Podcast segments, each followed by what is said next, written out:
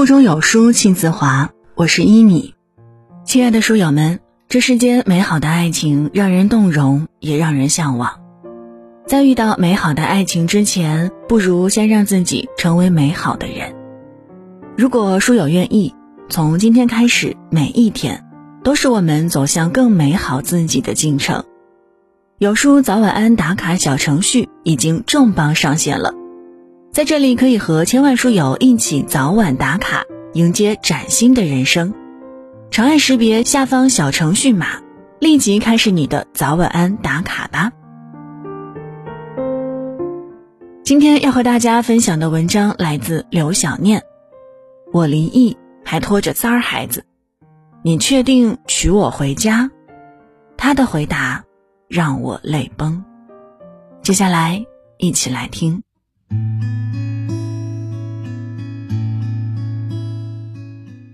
老范娶我妈，用现在的话说叫精准扶贫。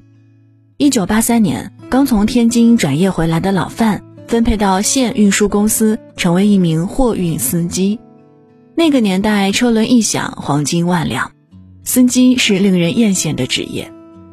老范身高一米八五，一身草绿色的军装，挺拔又精神，走到哪儿都是焦点。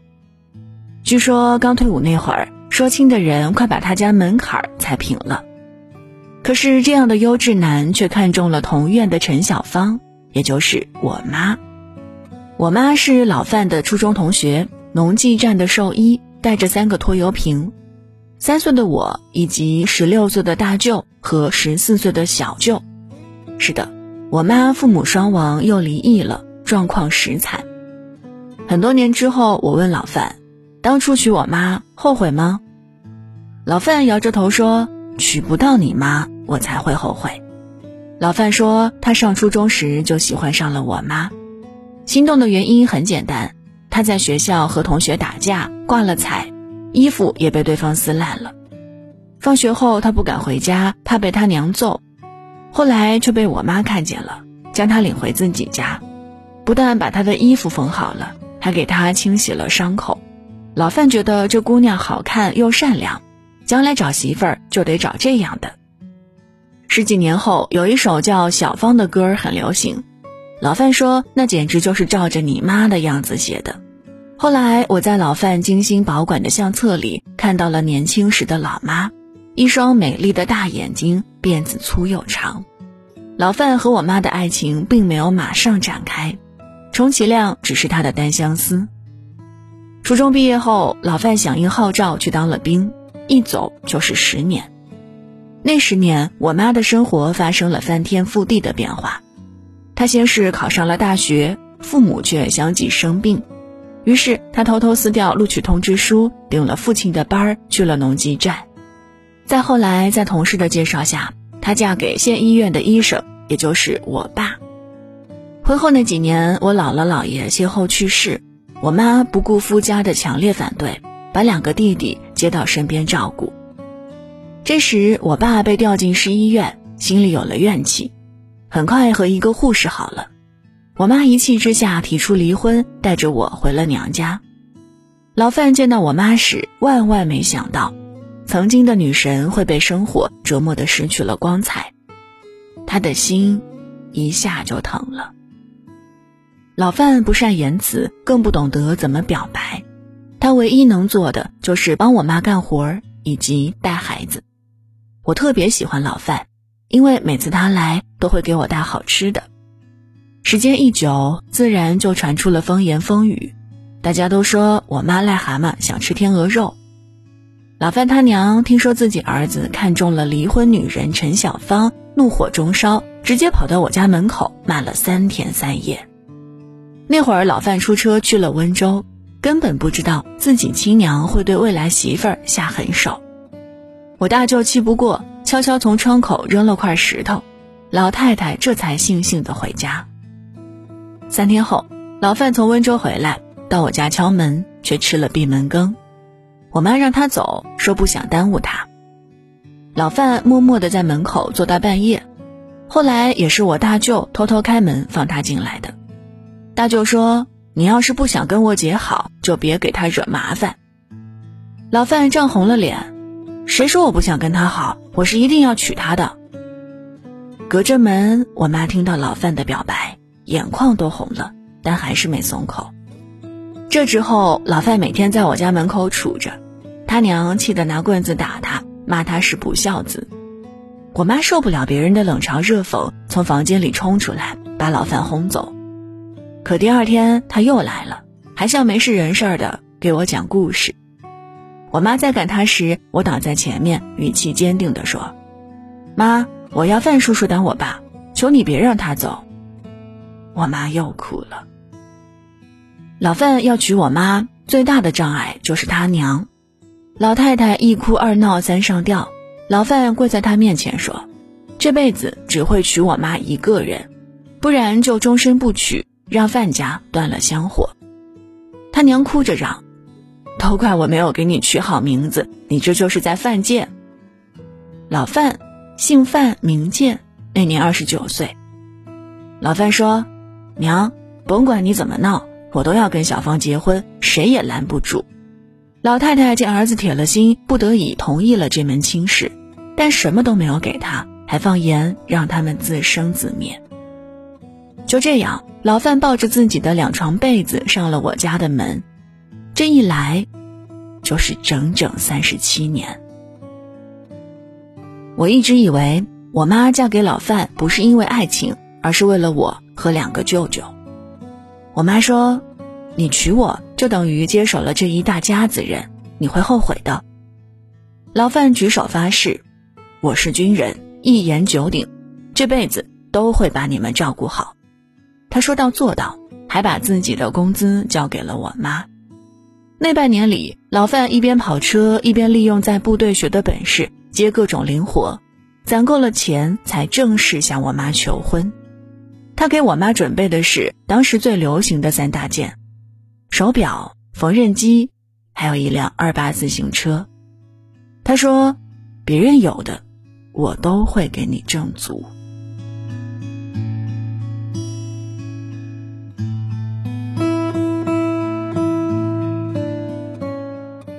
结婚后，老范视我如己出，捧在手上怕掉了，含在嘴里怕化了。邻居同事笑他是冤大头，他一句话怼回去：“我乐意。”老范每周都要出车，一走就是好几天。走之前他会把家里的活干完，就连三天的饭菜都会安排好，生怕我们在家饿着。每次出车回来，他的包里全是给我们的礼物。他对我们一家特别舍得花钱，可是对自己却极其抠门。上班永远穿他那身蓝色的工作服，平时只穿他的旧军装。老范说：“我不抽烟，不喝酒，吃住车队管着，平时根本用不着钱。”有段时间特别流行吃山楂罐头，我过生日的时候，老范答应带给我，但半路出了车祸，他的额头撞到玻璃，受了伤，给我买的罐头也碎了。回到家，老范绑着纱布。跑了大半个县城，才买到半篓子山楂，亲手给我熬了一大碗。我妈说：“你不要把孩子宠坏了。”老范回他：“答应孩子的事情就一定要做到。”我的两个舅舅一开始不喜欢老范，因为他娘对我妈不好，他们把怨气都撒在老范身上，这期间没少给他使绊子。我大舅高中毕业后不学无术。整天跟社会上的闲杂人混，还偷了老范的钱去广州做生意，结果被骗了，连回程的车票钱都没有。老范出车回来，又连夜去广州接大舅，全程没有一句抱怨。他对我妈说：“孩子他舅已经很难受了，就别再骂了。”大舅躲在被子里，发出了压抑的哭声。老范和我妈商量，不能让大舅在家里混，得让他去当兵。他跟车队请了假，去天津找以前的战友。那年冬天，老范通过地方武装部和天津的关系，把大舅送进了部队。大舅当兵后，每个月都会给家里写信，每封信的开头都是问姐姐、姐夫好，还叮嘱小舅好好学习，多听姐夫的话。这是大舅第一次叫老范姐夫。老范拿着信念了好几遍。我妈说，他脸都笑成了一朵花儿。小舅从小到大都是学霸，后来考上了北京一所大学。老范很高兴，请我们去县城的羊汤馆吃饭。他喝了酒，说小舅是我们家最有出息的人，让我向小舅学习。也是那几天，我家发生了一件大事儿。我妈怀孕了，她和老范商量暂时不要这个孩子时，被小舅听到了。小舅把通知书放在家里，留了一封信，说不能再让家里人操心，要出去闯荡。他在信上叮嘱，让我妈把孩子生下来。姐，为了我们，你和姐夫已经牺牲很多了，这个孩子必须留下。一个星期后，老范在工地上找到了小舅，他连拖带拉才把小舅拽回来。老范向他保证，孩子会要。大学更要上，他跟小舅算了一笔账：大学生毕业后挣多少钱，在工地搬一天砖能挣多少钱。老范说：“男孩子一定要多读书，以后才能找到好工作。”小舅是哭着去北京上大学的。大学毕业后，小舅留在北京工作，成了他们所里最年轻的工程师。结婚时，小舅让老范上台发言，他说。我能有今天，多亏了如父如兄的姐夫。老范坐在台下连连摆手，说什么也不肯上去。事后他说：“我这个大老粗上不了台面，别给你小舅丢脸了。”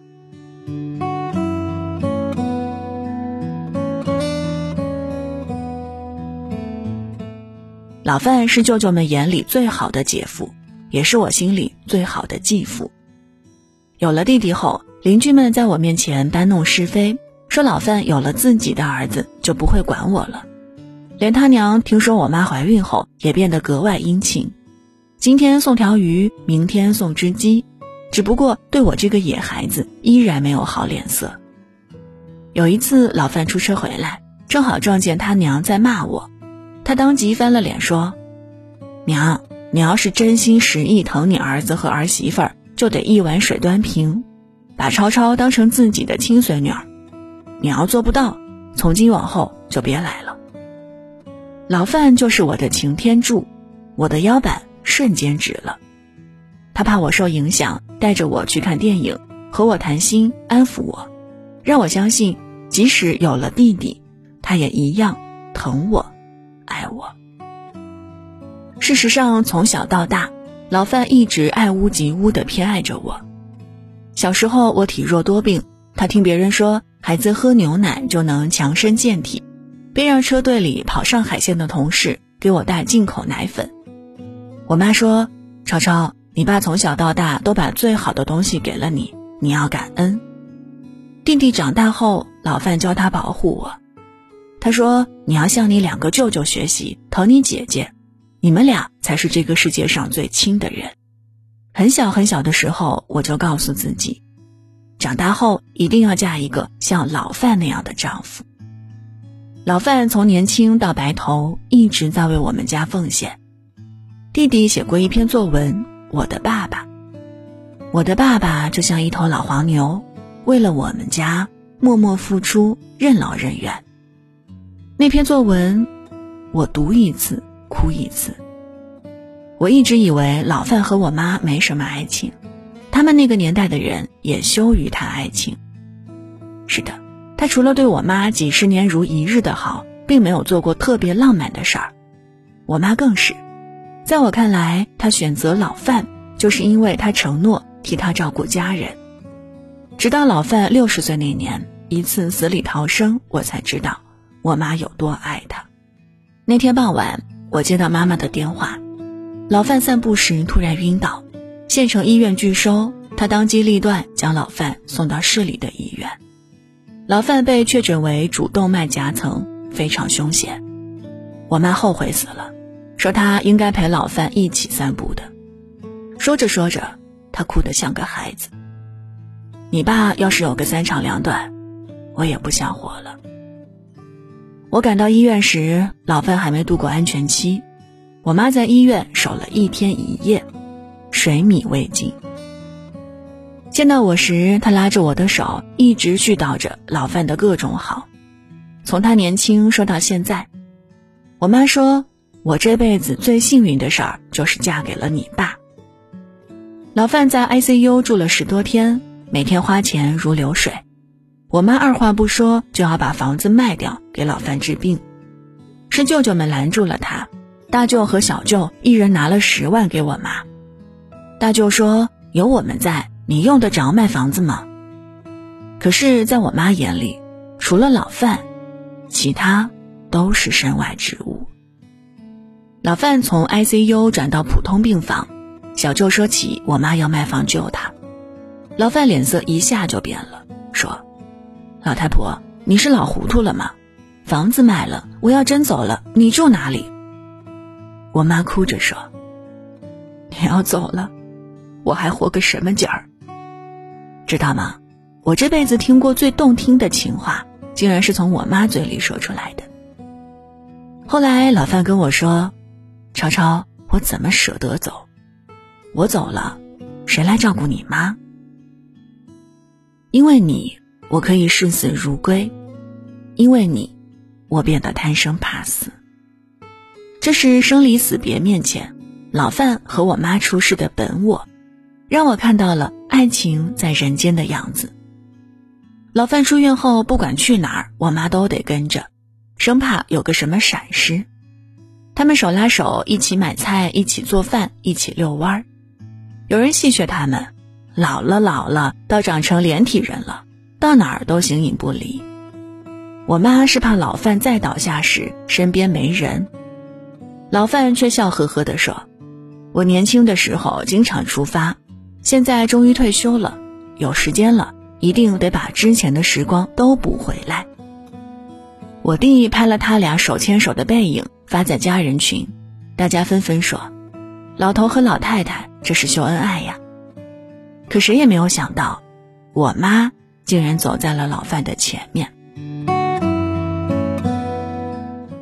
一年前，我妈查出了肺癌，出结果那天，老范找我谈话，他平静地说：“超超，你妈这个病，医生说最多就是三个月的事儿，我们都要做好准备。”他又叮嘱大家统一口径，就说是肺炎。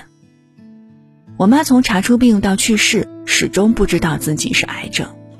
老范把所有的药都换了标签，他全程照顾我妈。我们要请假回去，他不同意，只说有我在，你们不用担心。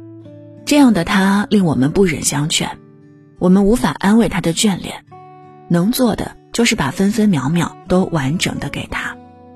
我妈临终前笑着对他说：“老头子，这辈子是我欠你的，下辈子换我当男人来照顾你。”老范使劲的点头，我和弟弟哭成了泪人。老范对我妈的感情单纯又深情，我一直以为是他们那个年代特有的产物。直到我妈下葬后，某个深夜我睡不着，发现老范坐在客厅发呆。我走近，看到他捧着我妈的相册发呆，抬头见我，眼泪突然滚了下来。他说：“超超，我想你妈了。”那一晚，老范又和我谈起妈妈，我永远都忘不了他给我缝衣服的样子，那么好看，那么美好。同样的话，在老范心梗住院的时候，我妈也跟我说过：“你爸当年真傻，那么多人可以选。”偏偏选了我。什么是爱情？是于万万人中，只因多看了你一眼，从此一生只够爱一人。好了，文章就分享到这儿。在这个碎片化的时代，你有多久没有读完一本书了呢？长按扫描文末二维码，免费领取五十二本好书。每天都有主播读给你听。当然，如果您喜欢我们的分享，也期待您在文末右下角点击再看，并分享到朋友圈。我是一米。感谢各位的收听，祝您早安，一天好心情。